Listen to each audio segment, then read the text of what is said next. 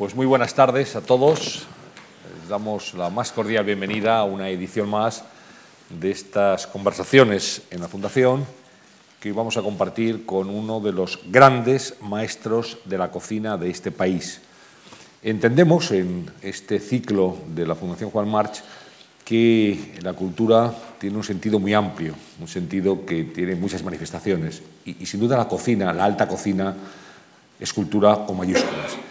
Y uno de sus máximos exponentes es Pedro Subijana, para que yo les pido un aplauso de bienvenida.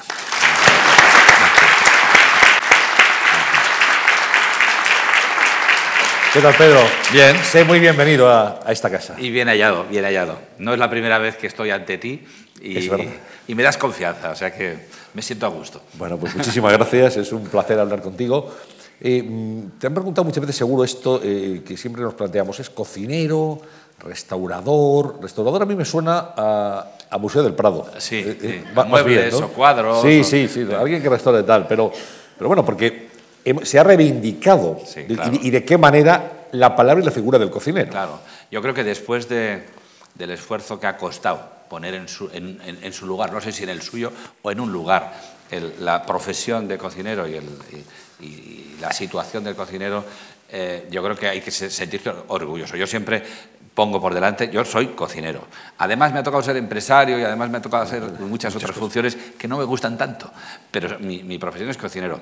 Entonces, cuando yo intenté cambiar mi, mi- mi trayectoria, cuando yo me iba a ir, a- en lugar de estudiar medicina, que es lo que habíamos establecido y estaba claro, eh, y dije en casa que iba a hacer cocinero, que iba a ir a la escuela de hostelería aquí, a Madrid, a la Casa de Campo, que es donde empecé, pues fue un disgusto muy grande en la familia, porque no estaba considerado, no se conocían cocineros con nombre y apellido, ni, ni- mi padre había sido pastelero, de pastelería, no de restaurante, pero durante sus años jóvenes, y, y vamos, y todavía siendo yo muy pequeñito, eh, seguía siendo pastelero. Y me decía, no, que eso, eso eso es muy duro, vas a tener que trabajar los fines de semana, vas a tener que trabajar los puentes, los festivos tal. Y además no es reconocido, no es tal, "Ah, donde esté ser médico, eh, eso es otra cosa, ¿no? Y bueno, pues efectivamente, yo tampoco nadie me ha dicho qué hubiera pasado si hubiera seguido por la vía de la medicina en lugar de cambiar y meterme en la cocina. Pero la cuestión es lo que decías, ¿no? que después de que costó tanto reivindicar la profesión del cocinero, que hasta entonces era medio borrachín y medio malhumorado, ¿no? Era un poco la imagen que había en aquellos tiempos, pues eh, ahora se dice con orgullo. Y ahora hay cola en las escuelas de hostelería y los sitios de formación para hacerse ¿no? cocinero. Y, y la palabra y, y la profesión tienen un gran prestigio social. Cuando alguien dice ahora mi hijo es cocinero, mundo enseguida, ¿dó- ¿dónde está? Porque claro, los cocineros sois reconocidos socialmente, ¿no? Como... ¿De qué nos iban a llamar aquí a la Fundación Juan Mar a hacernos una entrevista? Hace unos años, ¿verdad? cocinero. ¿Qué? Que podríamos estar hablando con el doctor Subijana, a lo mejor, ¿no? Ya si hubiera seguido tu otra, tu otra vocación. Sí, Martín me suele pitorrear un poquito con eso, me suele decir, hola doctor, ¿qué tal? En el fondo, Pedro, vuestra profesión tiene mucho que ver con la felicidad, con la felicidad de la gente. Sois un buen cocinero, eh, es un promotor de felicidad.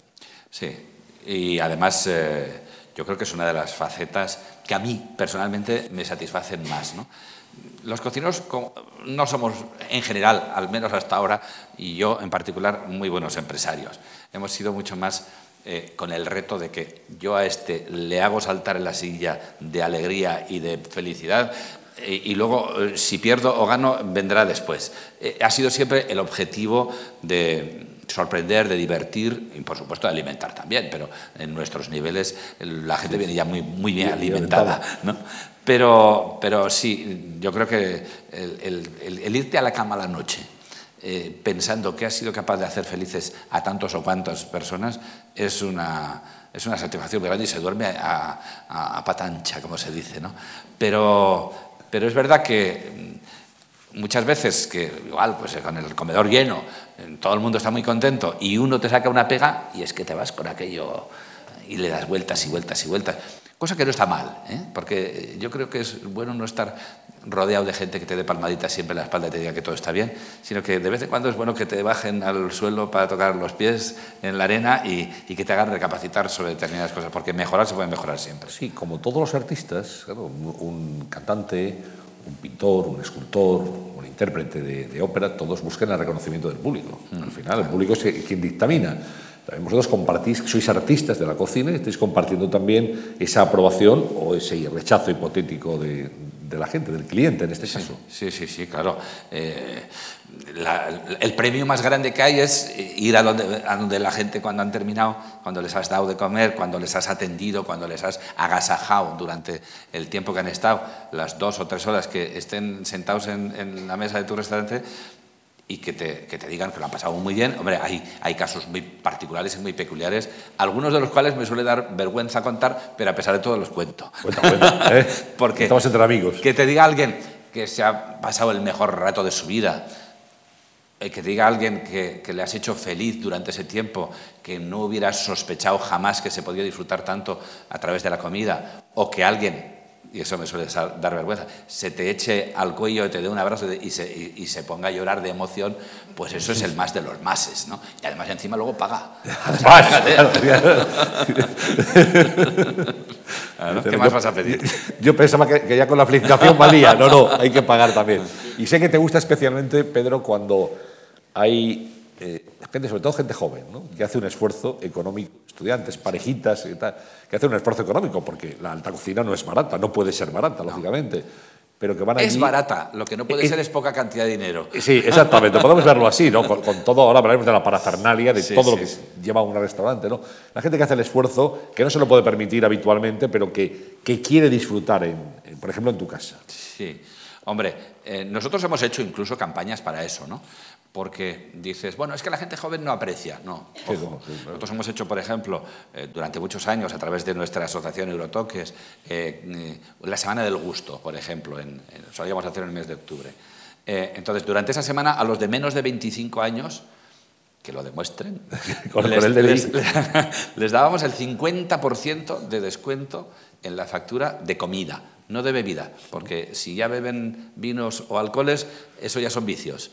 Pero con la comida el 50%. Y se llenaba el restaurante de gente joven. Y la gente de fuera que venía y de repente veía un restaurante lleno de gente joven, decía, pero ¿qué pasa aquí? Pero esto, esto no es normal.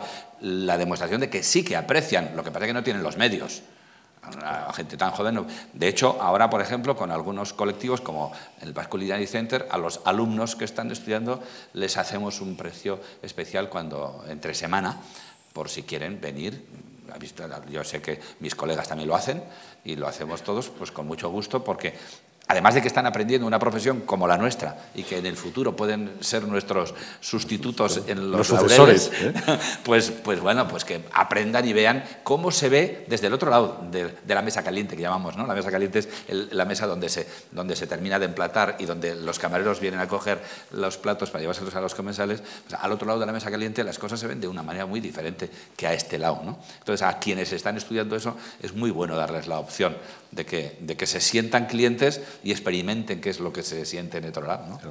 A, una casa como la tuya, a un restaurante como el de Pedro Subijana, no se va a comer, o no se va solo a comer, ¿eh? a alimentarse, se va a disfrutar. Y yo creo que hay que llevar los sentidos, todos los, los cinco sentidos desplegados. Sí.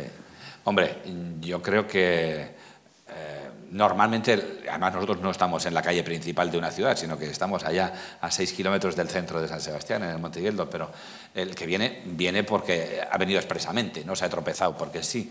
Pero, pero sí que es verdad que, que la gente que tiene ese eh, objetivo viene positivamente y un poco, vamos a decir, entregado.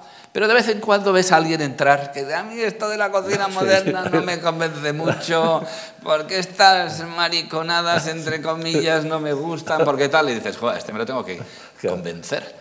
Y, yo creo que el reto bueno es darle la vuelta y que termine diciendo, oye, qué bien. Yo me acuerdo que una vez un ministro, eh, en aquel momento era ministro del gobierno español, y vino para una historia y, estuvo, y llega a comer llega a comer con otras personas más y me dice, no, a mí un lenguado a la plancha. Y yo, que soy un descaro a veces, porque yo era muy tímido, pero me he ido descarando con el tiempo, ¿no? aprendiendo poco a poco. Y le digo, no, hombre, no, no puedes venir a una aquelarre y comer un lenguado a la plancha y después te vas a marchar de aquí y no sabes dónde has estado. Y, y me dice, ah, bueno, bueno, pues ponme lo que quieras. Ya que se, como, también fue una, de una forma no, no agresiva, ¿no? pero sí tajante. y, al final cuando terminó me dijo, oye, qué bien que me has hecho probar tus platos porque lo he pasado estupendamente y he disfrutado muchísimo más que con la otra forma. ¿no?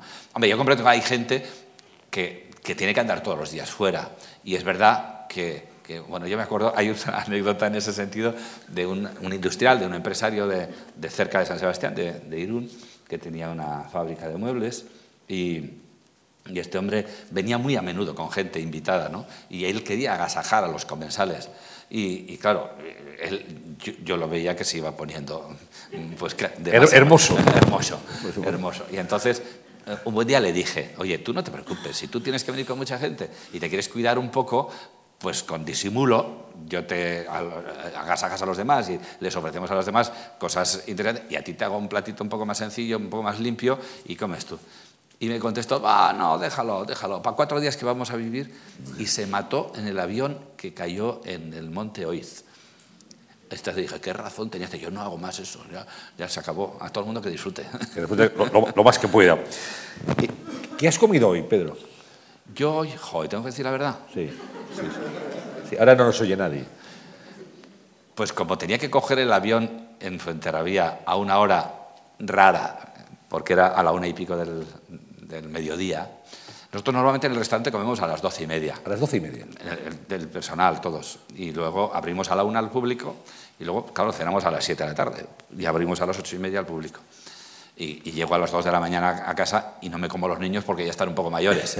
Pero, porque claro, claro, al final un horario de tantas horas levantado y de tantas horas trabajando te hace que comas tres veces al día, ¿no? En, plan fuerte. Pero, pero al final yo hoy, para contestarte a la pregunta, es, eh, me he comido no es lo normal, para nada. ¿eh? Yo normalmente me como las lentejas y el filete, o la pasta y el tal, o, o, la verdurita y el no sé qué, porque además procuro cuidarme un poco. Entre semana, el día de fiesta, fuego a la barraca.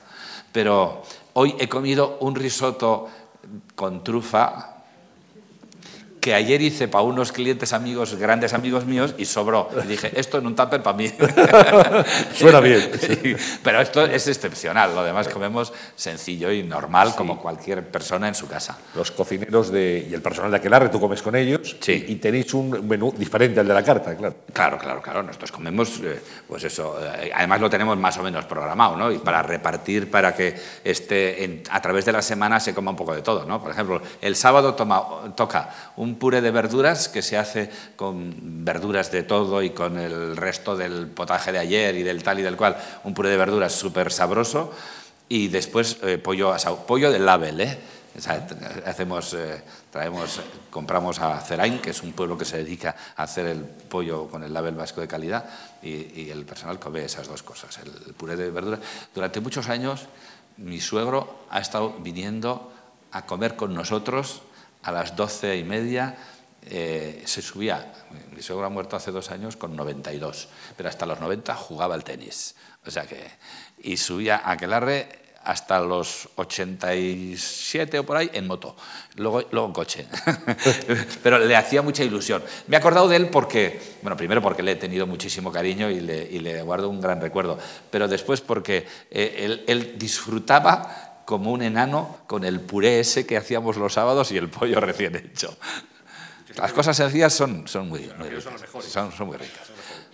Bueno, eh, tú tienes muchas anécdotas. ¿A, cuánta gente famosa has dado de comer en aquel arte? mucha, mucha. Porque fíjate tú, el Festival Internacional de Cine de San Sebastián. Pues fíjate. ¿Cuántos grandes actores, actrices, directores han pasado por tu casa? Pues casi todos, casi todos porque ha habido épocas en que el Festival de Cine ha tambaleado económicamente y ha tenido problemas para guardar el nivel, de, el, nivel A que tenía.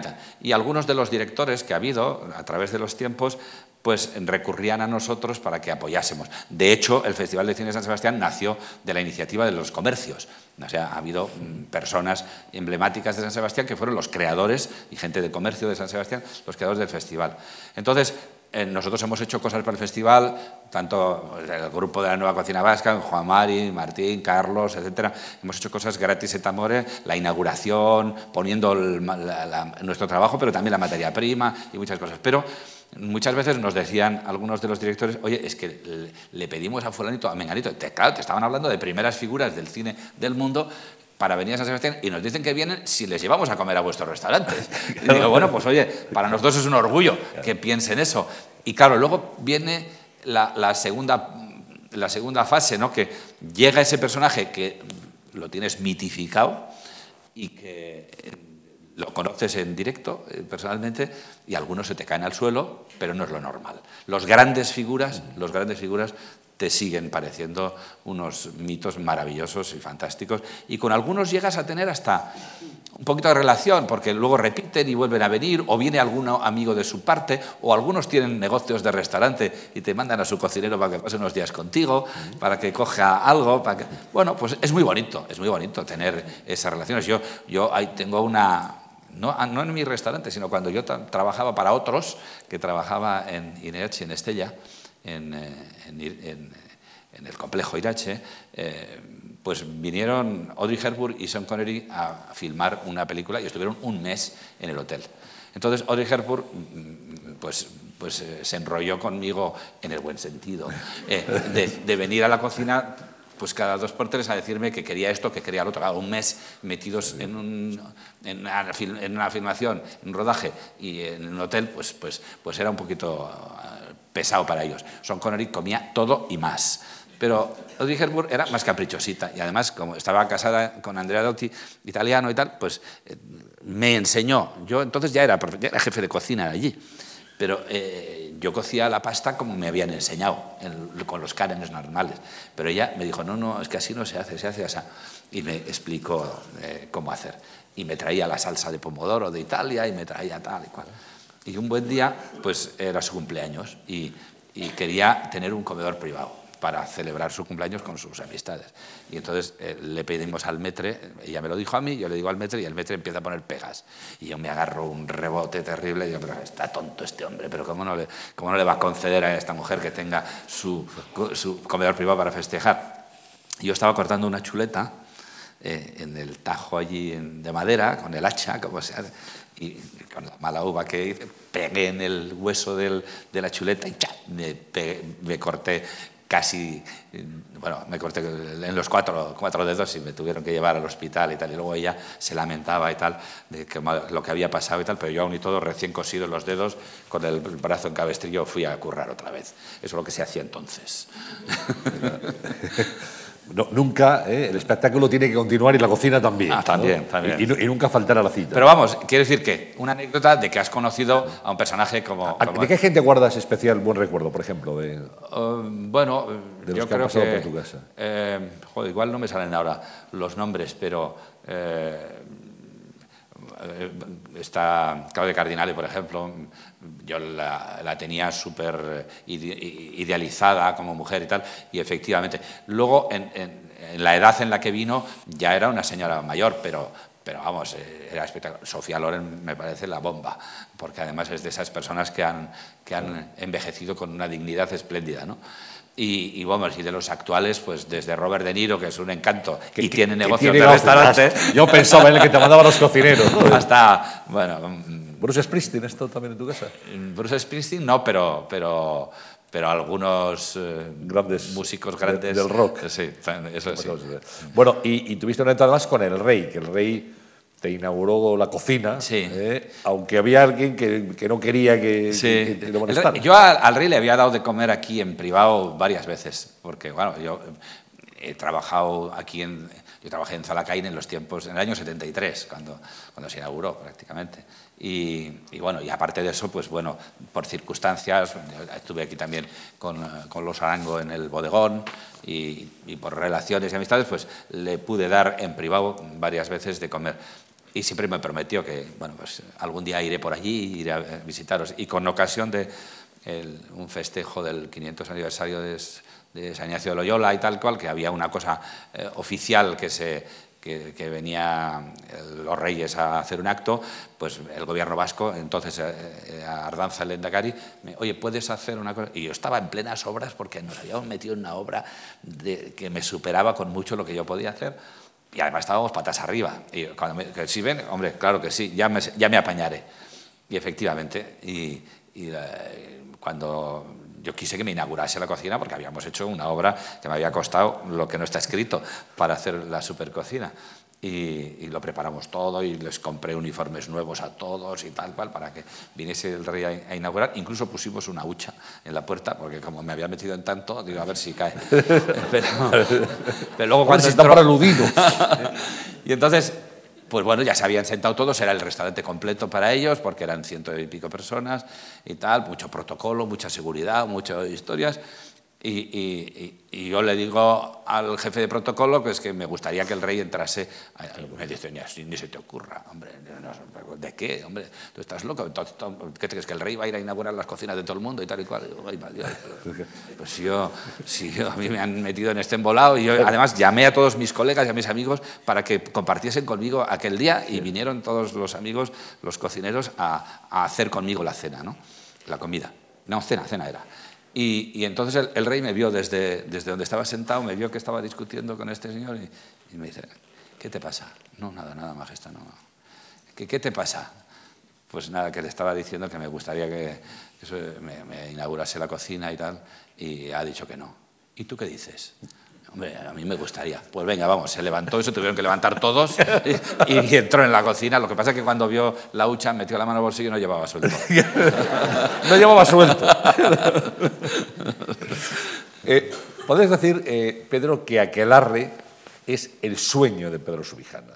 El sueño, porque además estás teniendo una relación con, con, el lugar, no sé si ustedes, muchos de ustedes seguro que lo conocen, en Montigueldo, unas vistas maravillosas, maravillosas. Es que trabajar allí es estar en el paraíso. Hay que pagar para trabajar allí. Hay que pagar, ¿no? ¿Eh? ¿Qué vistas tiene sobre esa ciudad tan maravillosa y sobre el, mar? Y, tú ya habías visto ese local y ese edificio sin saber que ibas a trabajar en él. Mucho sí, sí, porque, eh, claro, sueño. Yo cuando hice la escuela de hostelería, que empecé aquí en Madrid y luego terminé en Zarauz eh, con Luis Irizar y en aquella hotel, escuela y tal, al final tenías que hacer un proyecto de cuál sería tu restaurante. ¿no? Un chavalín eh, piensa y, pergeña cómo hacer un restaurante. Y yo había hecho uno que era una pirámide y, se llamaba Osiris. Fíjate tú, si estaba zumbado ya desde entonces. Entonces, eh, bueno, pasó el tiempo y tal, y a través de Luis Irizar, de mi maestro, me dice, oye, van a inaugurar un sitio en Igueldo que va a ser fantástico y tal cual. Vamos a ir a visitarlo porque están buscando gente pues, para ver si yo quería ir a trabajar allí. Eso era años 70. Entonces, eh, bueno, fui con, con, Luis Irizar, miramos todo aquello, pero yo no quise quedarme a trabajar porque pretendía aprender más y andar más por ahí. No me, no me atrajo el quedarme, ¿no? Y yo eso se lo cuento siempre a todos los chavales jóvenes que vienen y a la gente que viene a que les demos un curso en nuestra aula de cocina y tal. Le digo, ¿quién me iba a decir a mí entonces que esto terminaría siendo mío? Porque claro, aquello se inauguró, fue la discoteca Q debajo, el una cafetería que había entre medio y el restaurante. La discoteca era una mina era, aquello era un negocio bestial. Luego se inauguró y yo colaboré con ellos el Q en Ibiza. En Ibiza, tú estuviste allí. Estuve allí, pusimos restaurante también con ellos, etcétera.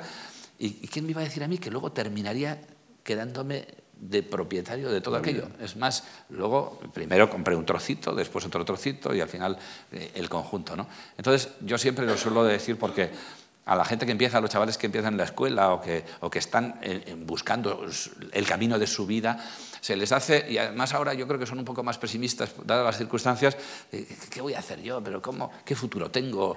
¿A qué voy a acceder? cómo, voy a ser capaz de hacer algo importante en la vida? Y pues mira, pues sí, pues se puede. Yo, yo mirando para atrás me doy cuenta y casi ni me lo creo todavía. ¿no? ¿Qué les dices a tus eh, jóvenes? Compañeros cocineros, gente que acude a ti, a aprender, la importancia de la perseverancia, de la tenacidad, el amor por el trabajo bien hecho, por hacer bien las cosas, insistir, no rendirse. Esto es muy importante, es un mensaje de ánimo y de esperanza a las nuevas generaciones. Sí, yo creo que, que son valores, valores que no están de moda, pero que yo creo que hay que recordar y reivindicar. ¿no? Primero, que el esfuerzo es el que te da la posibilidad de conseguir cosas, que la suerte no llueve, que es como aquel chiste ¿no? del, que está, va a pedir a, Dios, entra en la iglesia y le pide, por favor, Señor, que estoy muy mal, a ver que me toque la lotería y tal, y se oye la voz de ultratumba de Dios que le dice, sí, hijo mío, te voy a echar una mano, pero por, favor, échame tú a mí y compra algún boleto. Es que hay que poner, hay que, hay que hacer, hay que... Un décimo, un décimo, por lo menos, Pero es la perseverancia porque hay mucha gente que empieza con fuegos artificiales y que parece que se va a comer el mundo y tal, y en cuanto encuentra dificultades o ve que su vida es un poco más sacrificada o que tal cual, se raja. Eh, entonces, dentro de nuestro mundo, del mundo de la cocina, de esos casos hay un montón, muchos más que de los del éxito. ¿no? Y luego porque mm, dificultades hay siempre, pero yo creo que las dificultades, si uno sabe, cuando viene un crítico y te hace una crítica un poco destructiva, la primera reacción es el enfurecimiento, ¿no?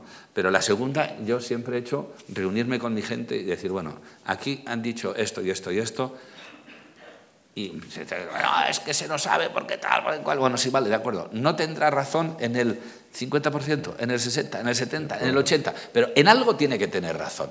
Vamos a intentar mejorar en aquello y vamos a analizar qué es lo que podemos mejorar nosotros. ¿no? Porque se puede mejorar desde encoger el, cómo se coge el teléfono hasta cómo se despide la gente, pasando por todas las demás fases en el momento que la gente está sentada en la mesa.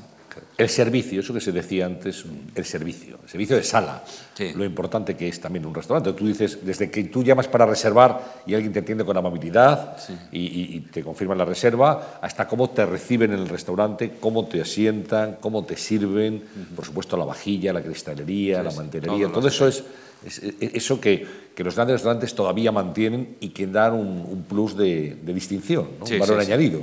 Sí, lo que pasa es que los cocineros tenemos mucha culpa de lo que ha pasado en los últimos años con que no se quiere apuntar al servicio de sala casi nadie. Hay muchas escuelas que no consiguen hacer quórum para dar un, curso de servicio de sala hemos comido mucho protagonismo. Antes había el flambeado, el trinchado, es decir, un montón de acciones. Se acababan los platos en la mesa. muchos platos se acababan en la mesa y el metre era, bueno, muchos de los dueños del restaurante eran los metres en, muchos de los casos. Eh, luego hemos comido mucho protagonismo nosotros eh, bueno, pues porque hemos hecho mucha acción en la renovación y en la innovación de la cocina. Pero hoy es el día que eh, el servicio de sala es sumamente importante, como lo fue antes, pero es distinto. También ha habido una innovación y una revolución dentro del mundo de la sala y la función del camarero hoy es quizás más culta y más densa de lo que pudiera ser en otros tiempos, porque tiene que saber el espíritu del cómo y el por qué te está ofreciendo tal o cual plato y de, cuáles son sus ingredientes y cuál es la técnica que se ha utilizado, porque todas esas cosas intervienen hoy en el tipo de cocina que hacemos. Entonces, yo creo que ya empieza a haber eh, yo he intentado en Eurotoques, por ejemplo, eh, abrazar un poco a las asociaciones de, jefes de sala, de metres, de sommeliers, etc. Los sommeliers sí que han mantenido un poco eh, ese nivel. La evolución del, mundo del vino ha sido mm, más tardía que la de la cocina, pero, pero ha llegado a esos mismos niveles pero en el tema de la sala ya va viendo, hay gente, o sea, yo creo que aquí en, Madrid, no, sé si debo mencionar, pero, pero hay, hay gente sumamente buena y que hace... Puedes mencionar. Para mí Sanceloni es uno de los mejores servicios que hay en este país, por ejemplo, ¿no? de sala. Eh, y, y, bueno, y en otros tiempos Zalacain también, y ahora ya hace mucho tiempo que no he ido, pero, pero también, y ha habido y hay muy buenos profesionales. Pero yo creo que hay que darles la importancia que tienen y hay que hacer la transformación y la evolución hacia el otro tipo de servicio que, hay que dar hoy en día. ¿no? Yo creo que a la gente hay que hacerle, y sobre todo en los restaurantes de, bueno, en todos los sitios hay que actuar con mimo, con cariño, con cercanía, con sinceridad pero en los sitios que asustan un poquito a algunas personas, ¿no? gente joven que llega por primera vez a un restaurante de estos de, los nuestros y se siente un poco cohibido. Entonces, a esos hay que abrazarlos, hay que acompañarlos, hay que hacerles que se sientan bien y que, porque claro, una cosa es, yo, yo mismo he asistido en, en otros países alguno muy cercano, a grandes restaurantes muy estrellados que entras y al final termina diciendo, oiga, perdón, si molesto me voy, ¿eh? porque son tiesos, distantes, fríos y, además encima te quieren demostrar que, ellos saben mucho y tú no sabes nada. ¿no? Entonces yo creo que eso es todo lo contrario que se debe hacer. No te pregunto por el país que debe estar muy cercano, ¿no? Al País Vasco. Bueno, aquí estuvo el mes pasado, sentado en, esa silla que tú ocupas, Joan Matabosc, que es el eh, director artístico del Teatro Real y también en este momento del Teatro del Liceo de Barcelona.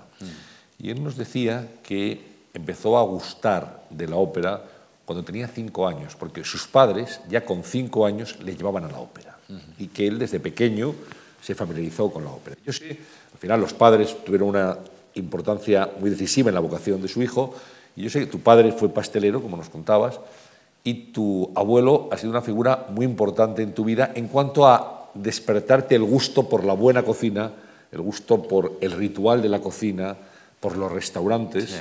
Ha sido una figura que, a ti te ha marcado. Sí, en mi casa, mi, abuelo paterno era de Villabona, un pueblito cerca de San Sebastián, y mi abuela materna era de Bayona, del otro lado de la frontera.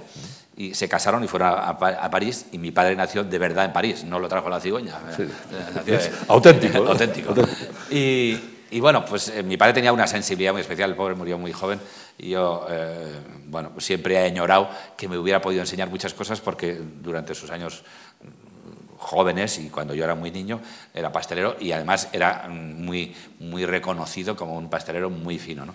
Y mi abuelo, su padre, con el que mi padre tuvo muchas relaciones con negocios después del tema de la pastelería y tal, eh, que vivía en Anglet y parte del tiempo vivía en nuestra casa también, pues aparte de ser un hombre muy recto y un hombre muy luego cuando se quitaba las gafas intelectuales del trabajo era el más divertido y el más juerguista de todos. Y, a mí me llevaba, a nosotros nos llevaba y íbamos a todos los mejores restaurantes del, entorno, tanto de San Sebastián como de... Muy, pequeños. desde, desde yo, yo, me acuerdo una vez que me rodeó gente en La Panchica, que era un sitio famoso en el puerto de San Sebastián, donde se hacían las sardinas a la brasa, y era, era vamos, la gran atracción del puerto, me rodearon un poco la, gente que yo llevaba pantalones cortos, entonces pantalones largos te ponían a, los 14 años. En la puesta de largo. Y yo estaba comiendo las sardinas con cuchillo y tenedor, porque mi abuelo me había enseñado a que había, que, había modales en la mesa. ¿no? En, en, en, casa el momento de la comida o el momento de la cena era un ritual, ¿no? y el momento de un festejo también. Ahora, en cuanto a lo de la música, a mí sabes dónde me empezó a gustar la música clásica, que me encanta y me apasiona, aunque no soy ningún experto haciendo ejercicios espirituales. Cuando éramos chavales, estábamos en el colegio, nos llevaban a un, a un centro que había en Ulía, en Monte, al lado de San Sebastián, que eh, atendían unas monjas. Eh, lo que digamos es la, la cuestión hotelera, ¿no? del alojamiento y tal. Y entonces, durante la comida, eh, había que estar en silencio, pues estábamos en ejercicios espirituales y ponían música clásica en un tocadiscos de lo más vulgar. Pues a mí ahí me, me, atrajo y desde entonces yo tengo, bueno, me encanta la música clásica y tengo grandes colecciones de música, aunque ya te digo que no soy ningún experto, más que un consumidor. ¿no? Claro, pero menos consumidor y, y aprecias bien la música clásica. Y que, eh, eh, entre otras cosas, no lo he dicho, pero que aquellas monjas cocinaban como los ángeles, ¿eh? porque las comidas eran, claro, escuchaba la música clásica, pero es que comíamos de cine. Entonces, Se habla de la cocina de las monjas. De las monjas. comíamos súper bien y escuchábamos la música. ¿Qué más se puede pedir? ¿no? Y, claro, y encima nos dedicábamos a la vida contemplativa pues esos días. ¿Cuándo, ¿Cuándo, sabes, Pedro, cuándo tienes la dice que quieres ser cocinero, que quieres acudir a una escuela de hostelería, que quieres aprender, que quieres dedicar a la cocina? Para disgusto de tu padre. Pues sí, sí. Eso fue en el verano previo a, Yo ya había terminado el bachiller, yo estudié en Marianistas en San Sebastián y cuando en, Preu eh, ya pues íbamos a ir a la universidad. Yo iba a ir a Pamplona a estudiar medicina, que era un sitio reconocidísimo y sigue siéndolo de, como universidad. Entonces, eh, nosotros, el grupo de amigos que seguimos reuniéndonos todos los años un día, eh, habíamos formado un grupo de Boy Scouts y teníamos que hacer una obra buena diaria, etc. Y fundamos el primer equipo de socorrismo que hubo en las playas del Estado español, en San Sebastián, en las playas de Ondarreta, La Concha eh, y la isla. Entonces, eh, nos juntábamos todos los días en verano, la única vez en mi vida que he estado moreno, y porque lo demás siempre en verano trabajando. y entonces, eh, uno de ellos, eh, tenía, sus padres tenían un bar-restaurante en la parte vieja de San Sebastián. Y nosotros y llevábamos todos la fiambrera y comíamos eh, lo que habíamos llevado allí mientras estábamos de vigilancia, ¿no? Y entonces había otro que era vegetariano, y ese, porque toda su familia era vegetariana, traía comida vegetariana y luego comíamos todos vegetarianos menos él, menos él nos, nos intercambiábamos. Y entonces allí surgió la idea de que como yo en aquel grupo de Boy Scouts era el que cocinaba para los amigos siempre, y cuando íbamos al monte y íbamos de excursión, incluso en los bajos del colegio de marianistas, nos cedieron un local y yo lo primero que monté fue una cocina. Entonces, eh, ¿y cómo no te metes cocinero? Claro, yo es que no sabía ni que se podía ser cocinero en esta vida, porque no, no, no, no, no, se contemplaba. Eran las cosas típicas, era derecho, arquitectura, abogacía, medicina, etc. Y entonces ahí fue cuando yo llegué a casa y dije, oye, que me han dicho que hay una escuela de hostelería en Madrid y qué tal. ¿Qué qué? Bueno, no me echaron de churro. Porque eran tus padres y te querían. Exactamente. Pero además tú en la, casa de tus padres eh, tenías acceso a una biblioteca que también te marcó, con, libros de cocina, eh, autores como Nicolás Apradera, por ejemplo. Sí, sí. ¿Eh? sí y todo por, por, razón de mi padre, porque incluso, y eso sí que lo he lamentado toda la vida, porque mi padre, como he dicho antes, murió muy joven, murió con 50 años, con un cáncer. Pero eh, había una serie de cuadernos escritos a mano, que además tenía una letra de esas de, las de, los escribientes de esos de con la pluma y, la tinta y el secante, ¿no? Y, tenía un montón de recetas. Y no sé qué pasó, porque cuando yo también me fui de casa muy jovencito, porque me casé el día que cumplía 23 años, y, y, allí se quedó todo, y, no sé dónde fueron a parar. No has podido recuperarlo después. de hecho, hay un pastel, un postre que yo persigo toda mi vida y no he conseguido emular, que era un pastel que él hacía, yo sé que llevaba chocolate, llevaba castañas y llevaba almendra. Y nunca he conseguido aquel sabor. Y le doy vueltas todos los años, cuando llega la época de las castañas, compro castañas, empiezo, y nunca he conseguido aquello. Seguramente tampoco tengo el paladar que tenía entonces, ¿no? El de entonces era más virgen, el de ahora estará más estropeado. Bueno, más experto también. también. Eh, ¿Te dedicas a, la repostería? ¿También has, Sí, sí, el postre es un plato más dentro de... Es dos, porque normalmente los menús de degustación que hacemos Son tienen dos postres. y luego ponemos bombones y ponemos las miñardías que se suele decir después de con el café. Pero sí, sí, yo creo que es muy importante, es muy importante. También es verdad que los postres, como otras cosas, han evolucionado mucho.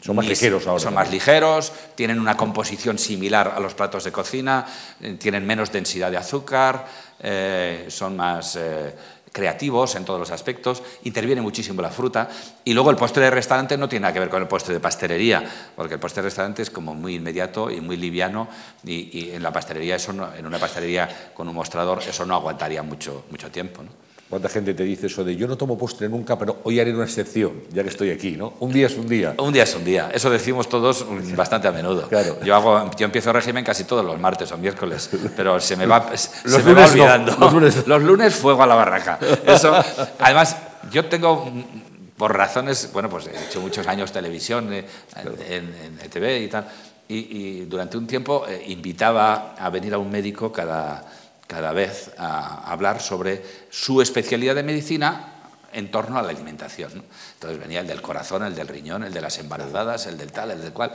y, hablábamos y cocinábamos juntos y hablábamos sobre esa alimentación. Y claro, yo ahí aprendí muchas cosas, pero también tomé muchos contactos y muchas relaciones, muchas relaciones con, los médicos de la Policlínica de Guipúzcoa.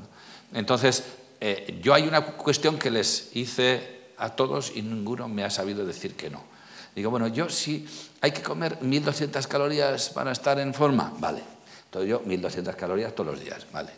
¿Es bueno saltárselo de vez en cuando? Sí, sí, es bueno porque para el coco también viene bien, ¿eh? no traumase tanto y tal. Entonces, el día que me lo salto, ¿me lo puedo saltar a lo bestia? hombre, hombre, pues. eh, vamos a ver, 1.200. No, si yo me tomo 12.000 eh, el día que me lo salto, el cuerpo no asimilará todo eso, no se quedará con todo eso, eso se elimina sin usar, ¿no? Y no me han podido decir que no. o sea que el día que lo saltéis, saltarlo bien. Total, ¿eh? son cuatro días claro. y dos salen nublados. Exacto. bueno, la escuela Euromar de Zarauz, que es, eh, digamos, un, lugar muy emblemático en tu, vida profesional. Sí, mucho, mucho. Euromar. Sí, porque cuando yo estaba aquí en la Escuela de Hostelería de Madrid, eh, que había un plantel de profesorado magnífico y era la única en este país. Eh, bueno, pues estaba lejos de casa, también era un esfuerzo para mis padres, era el primero de la familia y el único que se salía fuera a estudiar, etc. Y aparte de eso, yo había dejado una novieta en San Sebastián también.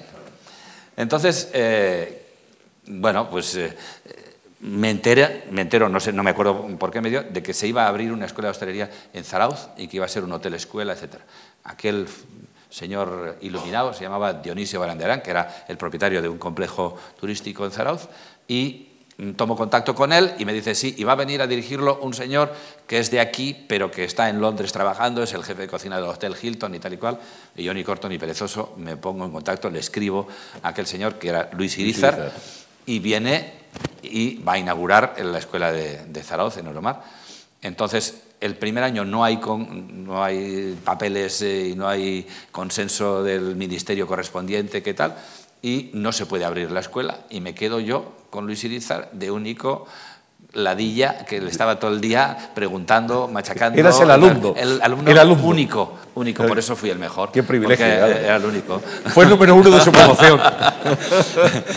Luego, claro, al año siguiente ya se abrió la escuela, vino Carlos Arguiñano, Roteta y un montón de colegas. Estaba Ramón Roteta, Carlos Arguiñano, teníais allí una, un alumnado. un montón, Iñaki, Aguirre, bueno, no éramos demasiado porque era un sitio limitado, pero sí. Y aquello fue una magnífica fórmula de aprender, porque era un hotel funcionando y al mismo tiempo la escuela. Es decir, los profesores, el de recepción, el de gestión, el de cocina, el de habitaciones, todos esos profesores luego eran los jefes del departamento correspondiente. Y nosotros cuando terminaba el horario de clase nos apuntábamos a ir a practicar con ellos en el departamento correspondiente. O sea, no había forma más completa de aprender, y aprender y aprender. ¿no? Y lo hicimos, lo pasamos bien. Ahí Carlos y yo empezamos a, bueno, a hacer nuestra relación y nuestra amistad Carlos era como es ahora. entonces, igual, de, igual de divertido. Eh, tenía, esa, vena que, que, era un poco cirquense. y, y, bien, y, luego, bueno, pues incluso andábamos juntos y seguimos, como digo, esa cuadrilla de entonces nos seguimos reuniendo una vez al año con nuestras esposas en casa, que no en el restaurante de cada uno, y cada, vez nos toca en, en, la casa particular. En la casa particular y hacemos una comidita que suele empezar a la una con un aperitivito así y a veces termina a la una o las dos. De la madrugada. De la madrugada. o sea que bien, bien. paséis bien. Luis Irizar. Luis Irizar es un cocinero emblemático. Tú, tú, reconoces, es tu maestro. Sí, sí. el mío y el de, y el de, medio mucha país. Gente, Claro, además fue uno de los primeros cocineros y el primero que tuvo una fama internacional. trabajó en Londres, efectivamente, es decir, que un hombre ya muy experimentado. Me gustaría que nos hablaras de, lo que significa para ti la figura de Luis A ver, para mí, yo, lo tengo totalmente endiosado. O sea, yo le llamaba tío Luis en, sus, eh, en los tiempos aquellos, porque eh, yo empecé he dicho que cuando vine a Madrid tenía una novieta, pero cuando volví a San Sebastián cambié. Y entonces eh, es la que es mi mujer hoy. Eh, entonces eh, se ponía celosa de que yo estaba más pendiente de Luis Irizar que de ella, ¿no? Porque, porque para mí ha sido el gran maestro, es un gran profesional del mundo de la cocina, magnífico profesional, pero es una maravillosa persona también. Y aparte, un hombre muy cultivado, muy elegante, muy, muy bellísima persona. Y luego, además, siempre a, sus alumnos los ha mantenido la puerta abierta para que durante el resto de su vida, cuando tienen que hacer eh, movimientos de irse aquí o ir allá o aprender algo más o, cambiar de lugar o tal, siempre eh, hemos recurrido a él. Y bueno, tiene hoy 80 y no quiero echarle ninguno más, pero tendrá 84, 85, no sé.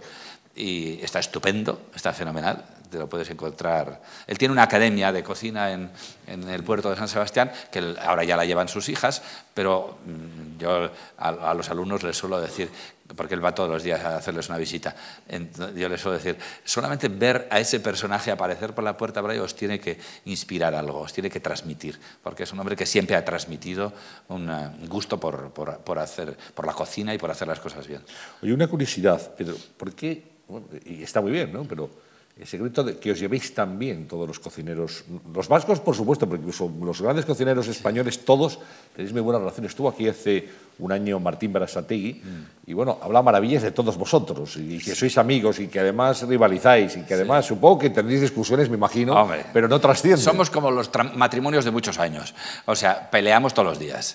pero, pero la verdad es que hemos hemos conseguido una cosa que antes no era habitual, ¿no? el que eh, haya esa relación entre los profesionales y el, que haya como una comunicación y una transmisión, nos contamos todo, nos, eh, ¿Os preguntáis, nos, preguntamos cosas, y nos interesamos por lo que hace el otro, o incluso más de una vez, pues que eh, si a alguno le ha faltado un producto o que necesita un proveedor o tal cual, pues nos lo transmitimos todo. Y eso además se ha conseguido extender en general, y eso se ha, convertido en una norma general en, en nuestra profesión en, todo el país. Yo creo que eso es como un gran tesoro que tenemos que conservar.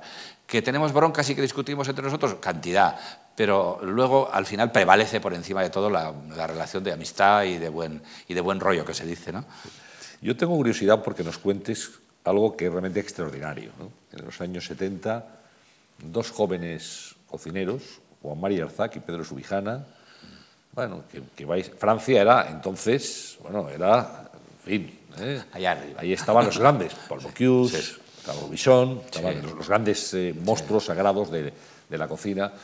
Y hay dos eh, cocineros, bueno, luego alguno más, pero sois vosotros un poco los iniciadores de la llamada nueva cocina vasca. Mm. Y bueno, realmente logréis revolucionar, y es ese mérito que tenéis, la cocina vasca poner a la cocina española en el mapa y sobre todo que los franceses, que estaban realmente un poco subiditos, si me permite la expresión, dijeran, no, estos tienen mucho talento y a poco nos descuidemos nos comen la merienda.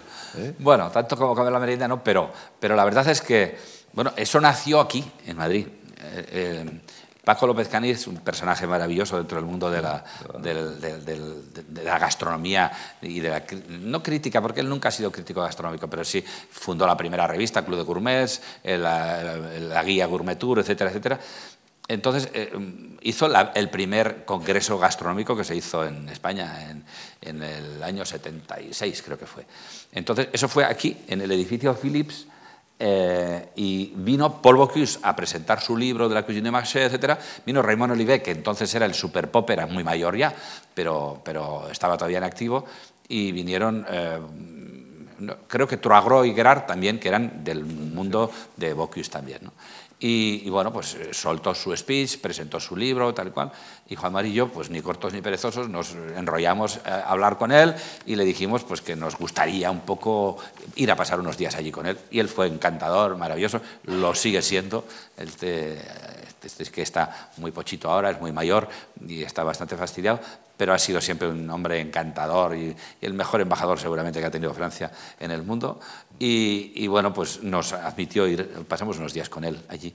Nos llevaba al mercado por la mañana, nos daba de comer para que probásemos las cosas, nos acompañaba después a tomar copas si había que ir a dar una vuelta. En fin, un tío entrañable y fenomenal. Y cuando volvimos, Juan María y yo eh, fuimos haciendo consideraciones y, charlando en el camino que, que la cocina vasca no estaba en sus mejores momentos, que había sido muy, muy digna y muy famosa y que tenía una buena tradición, pero que no era el mejor momento y que había que hacer algo. Entonces llegamos a San Sebastián y reunimos a colegas del entorno de San Sebastián, del Donostialdea, que se dice, ¿no? el alrededor de San Sebastián. Todos o cocineros propietarios. Yo no era propietario entonces, yo estaba en, entonces por, cuenta ajena, eh, por cuenta ajena en aquel arre ya, pero, pero no era mío todavía. Eh, entonces eh, nos juntamos como una docena, como los apóstoles, más o menos, y empezamos a hacer poner en cuestión las cosas que se, que, se, que se, estaban sucediendo en la cocina. Empezamos a hacer una investigación sobre la historia antigua, empezamos a velar porque lo auténtico del momento se hiciese de verdad y empezamos a pensar que había que romper normas y romper corsés y hacer cosas mm, por nuestra propia iniciativa. Es decir, habíamos recibido una herencia, pero había que transmitirla con un poquito de más ¿no? de lo que habíamos recibido. Y así nació aquel grupo mm, informe, porque en realidad ni teníamos ninguna norma, ni éramos un grupo, ni éramos una sociedad, ni nada, pero trabajábamos juntos. Y, empezamos a actuar en distintos sitios, a, hacer comidas, cenas en cada uno de nuestros restaurantes, invitábamos a, gente, les contábamos nuestras inquietudes y al final vinimos a Madrid a hacer una semana especial en, la calle Barquillo, en el restaurante Bogi que había entonces, y vinimos todos juntos. Y entonces ahí ya fue la gran explosión mediática.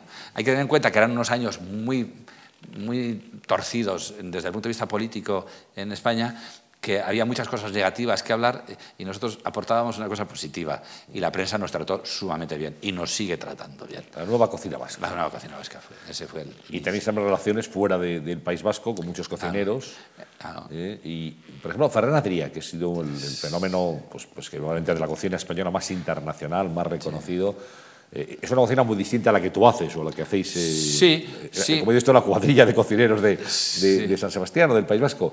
Y sin embargo, tenéis muy buena relación y habéis hablado mucho. O sea, ese grupo, al final, terminamos recibiendo llamadas de un sitio y de otro de España diciendo, oye, ¿qué, hay que hacer para estar en ese grupo? Decíamos, no, no hay que hacer nada, si no somos nadie. Lo que pasa es que tú tienes en tu lugar, en tu pueblo, en tu provincia, en tu ciudad, seguramente cosas que sacar a, relucir y cosas que poner en valor de la cocina y de la tradición vuestra y también, por, supuesto, de, aportar cosas nuevas hubo mucha gente que fue trabajando con nosotros y hoy en día ya son figuras, figuras importantes en, la gastronomía de este país, y luego vino la generación siguiente con el fenómeno de Ferran. Yo a Ferran, o sea, yo el Bulli lo he conocido con otros dos jefes de cocina antes que Ferran.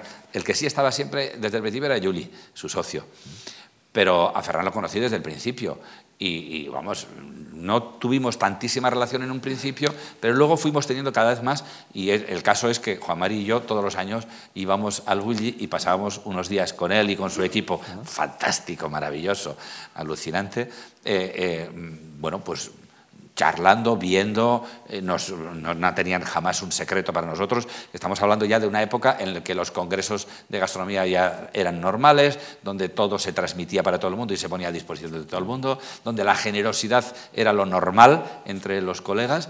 Y vamos, nosotros con Ferran y, con todo su equipo hemos tenido y tenemos una relación entrañable, fantástica. Lo que pasa es que el, el impacto, o sea, primero el trabajo que han hecho por y que siguen haciendo es bárbaro y fenomenal. Bueno, yo le he conocido a Ferran siendo un anarco, un sin fundamento y un tal, y ahora es el tío más disciplinado, más ordenado y más organizador del mundo. Entonces, y he visto esa evolución, ¿no? Y ahora pues tiene la trascendencia internacional que ha tenido, que es fantástica y que al final pues como, como solemos decir, es, es, que mm, eso es hacer país y eso es hacer marca. Y como por mucho que se hable de unas cosas y de otras, al final, en los momentos difíciles por los que pasamos, pues una de las cosas que admira la gente cuando vas por el mundo, eh, cuando hablas de este país, es del deporte y de la gastronomía, eh, principalmente. ¿no? Hay más cosas, ¿eh? hay más cosas y hay gente que hace lo suyo muy bien.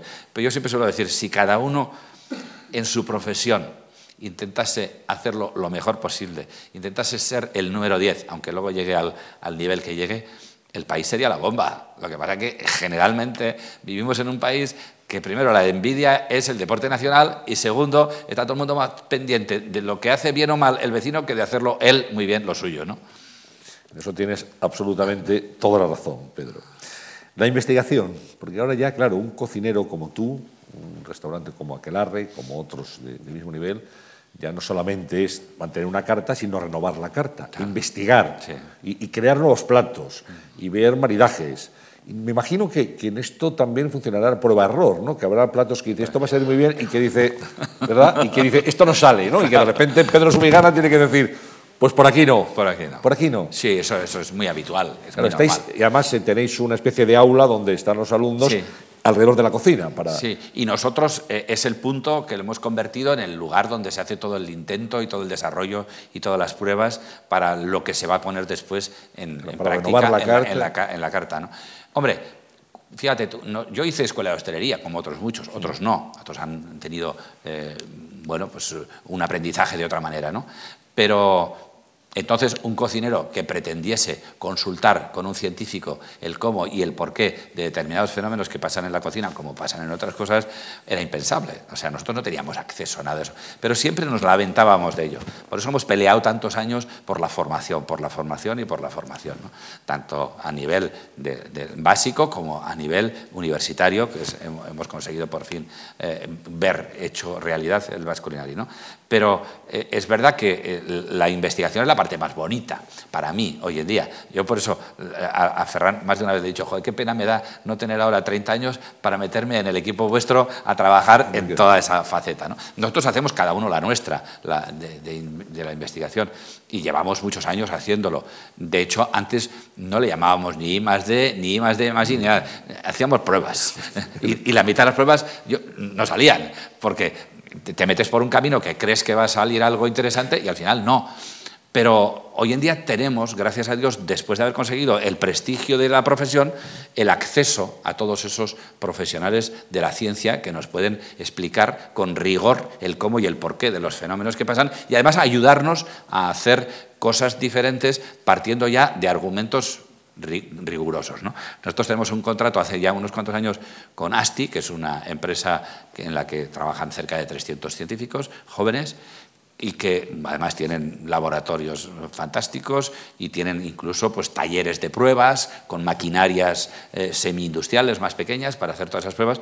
Y entonces nosotros les pedimos la ayuda que ellos nos dan para, para que nos expliquen el cómo y el porqué de muchos de los fenómenos, pues desde cómo ha habido problemas, estos están muy especializados en el mundo del mar, y entonces, bueno, ¿por qué de repente hay menos masa de anchoa? ¿Qué pasa con el anisakis? Eh, bueno, también esos médicos nos lo cuentan y nos lo explican. Y, o cualquier otra parte de la técnica, lo mismo que hemos conseguido hacer una reunión que hacemos cada dos años que se llama Diálogos de Cocina, que hacemos venir a científicos del mundo, de lo más de lo más que te puedas imaginar, a hacer con nosotros una mesa redonda y una reunión que nosotros nos ponemos en el patio de butacas y ellos se ponen en el escenario y nos dan una visión suya de su especialidad en torno a la cocina, a la alimentación, a los productos, etc. Y es apasionante, es fantástico. ¿no? Entonces, de esa manera vas aprendiendo y aprendiendo más, pero cuanto más aprendes, como decía aquel, más te das cuenta que no sabes nada y quieres aprender más. Entonces, bueno, vamos profundizando. Ese es el motor de cualquier profesión, el poder aprender. Claro. Eh, bueno, con, humildad, Pedro, te, puedo preguntar qué plato últimamente has dicho por aquí no, estabas ensayando que tenías ilusión y has dicho no, esto no sale, esto no lo vamos a. el, el, 99%. ¿El 99%? ¿Tanto? No, igual no, es tanto. Igual no es tanto. Lo que pasa es que sí que clasificamos y guardamos y archivamos todas esas pruebas, porque muchas veces te metes en una vía que no terminas eh, triunfando, no, no, terminas haciéndolo aquello que pensabas que te iba a dar gusto y que iba a ser redondo, pero luego lo vuelves a retomar para otra vía. Y muchas veces eh, eh, siempre conviene guardar todo eso porque muchas veces se retoma y entonces sale bien por otra de las vías.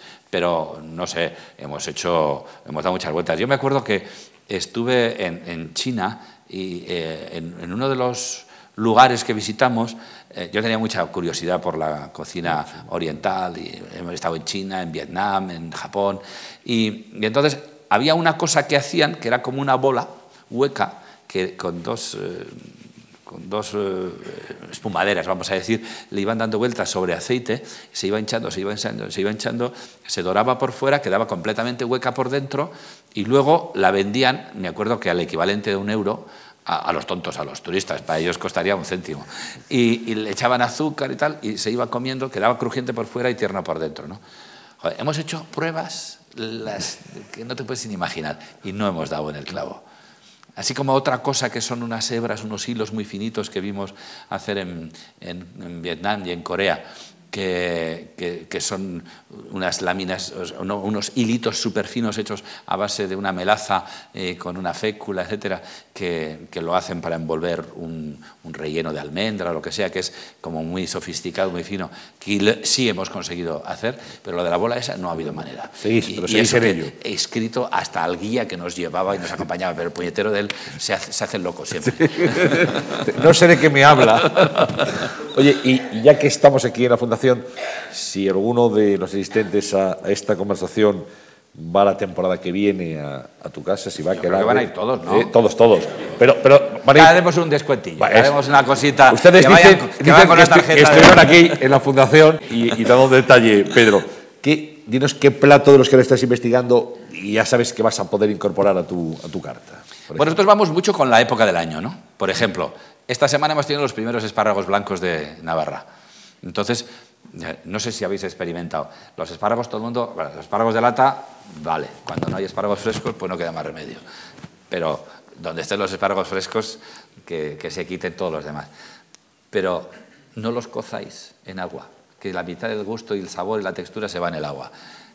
Por ejemplo, ayer a unos amigos míos a los que les hice ese risotto que después me he comido un poco, les, les hice una ensalada de espárragos crudos. Es decir, tú coges el espárrago, lo pelas y, lo de la peladura lo has tirado bien. Pues sigues como pelando y sacas tiras finitas, finitas, finitas. Las aliñas con aceite crudo, una pizquita de, vinagre, de limón o de algún otro ácido y, tienen una textura, un crujir y un sabor maravilloso. Si además los complementas, como yo complementé ayer, con las yemas, las puntitas, justo escaldadas en agua, hirviendo y sacadas y puestas y alineadas con ello, fantástico. Pero eso pasa con cantidad de cosas, con cantidad de cosas. Pero es cuestión de hacer pruebas y hacer pruebas. Unas alcachofas son mucho más ricas. Eh, casi todas las verduras, bueno, mm, algunas están más, ricas eh, cocidas y además hay momentos para cada cosa, ¿no? Pero, pero unas alcachofas hechas a la plancha están mucho más ricas que cocidas en agua. Y sobre todo que no les echen medio limón cuando las cuecen, porque entonces ya no saben alcachofa, ¿no? Saben a limón. Saben a limón. Es que eran muy blancas, muy bonitas, pero no saben alcachofa. pero no es lo mismo, no es lo mismo, ya saben. ¿eh? pero bueno, ahora estamos en el momento de que los guisantitos, esos todavía no, porque este año la meteorología nos tiene torturados, ¿no? Los guisantes lágrimas. Los es una maravilla, ¿eh? Llevan el caviar vegetal. Eso es maravilloso. Eso nace o sea, el, hecho de usarlos como se usan hoy casi crudos nace de que nosotros tradicionalmente pelábamos los guisantes y mientras estábamos pelando, pues nos íbamos comiendo los guisantes porque son tan tiernos como se recogen que, vamos, son dulces y son, son como una bolita de jugo, ¿no? Entonces, al final terminamos por decir, oye, no cozamos tanto los guisantes, que están mucho más ricos, justo salteados con una gotita de aceite y sazonados con una pizquita de sal. A propósito de la sal, lo que hoy corría por todos los medios de que es tan adictiva como la heroína y que vale que cual, no hagáis caso. Eh, no, hombre, hay que, hay, que, moderar ser moderado, ah, hay que ser moderado, pero bueno. que hay mucho talibán también. bueno, y alarmar a la gente de una manera terrible, no, no. Bueno, pues ahora si nos permite, si, si ustedes nos dejan también, vamos a trasladarnos a, a a San Sebastián. Ah, es un sitio maravilloso. Vamos a ver un día un día en Aquelarre, cómo es, cómo es el restaurante, cómo es el hábitat donde tiene la suerte de trabajar Pedro Subijana.